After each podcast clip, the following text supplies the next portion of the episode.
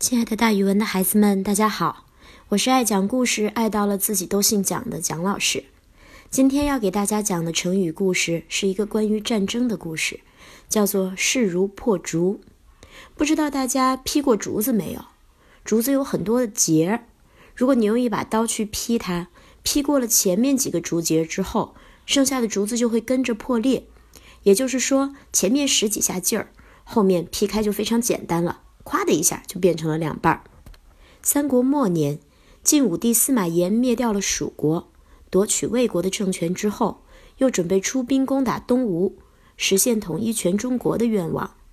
他召集文武大臣们合计，很多人都认为吴国还有一定的实力，一举消灭他不容易，不如有了足够的准备再说。大将杜预却不同意多数人的看法，他写了一篇奏章给晋武帝。杜预认为，目前趁吴国衰弱，赶紧灭掉他。不然，等他有了实力，就很难打败他了。司马炎看了杜预的奏章，找自己最信任的大臣张华征求意见。张华也很同意杜预的分析，也劝司马炎快快灭掉吴国，以免留下后患。于是，司马炎就下了决心，任命杜预做征南大将军。公元二百七十九年，晋武帝司马炎调动了二十多万兵马，分成六路，水陆并进。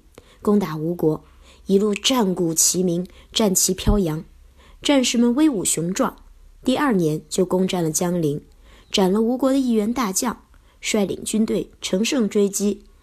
吴军听到风声，吓破了胆，都纷纷打开城门投降。司马炎下令让杜预从小路向吴国国都建业出发。这时候又有人担心，说长江涨水了，不如暂时收兵，等到冬天再进攻更有利。但是杜预坚决反对退兵。他说：“现在趁士气高涨，斗志正旺，取得一个又一个胜利，就像破竹一样，像用快刀劈竹子，劈过几节，竹子就自然崩裂了。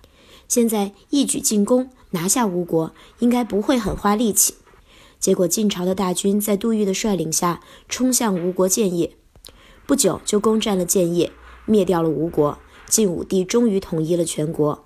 所以“势如破竹”这个成语也就流传了下来，就像一鼓作气一样，表明前面的几个困难度过了之后，后面的困难就会迎刃而解，加把劲儿就能取得全面的胜利了。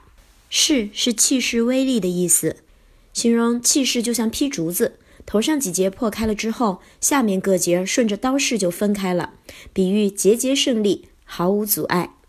我们可以这样造句。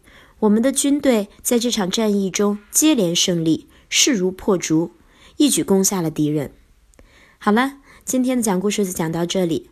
蒋老师的讲故事会三百六十五天不停的讲下去，大家可以关注蒋老师喜马拉雅的讲故事节目，一起收听哦。咱们明天见。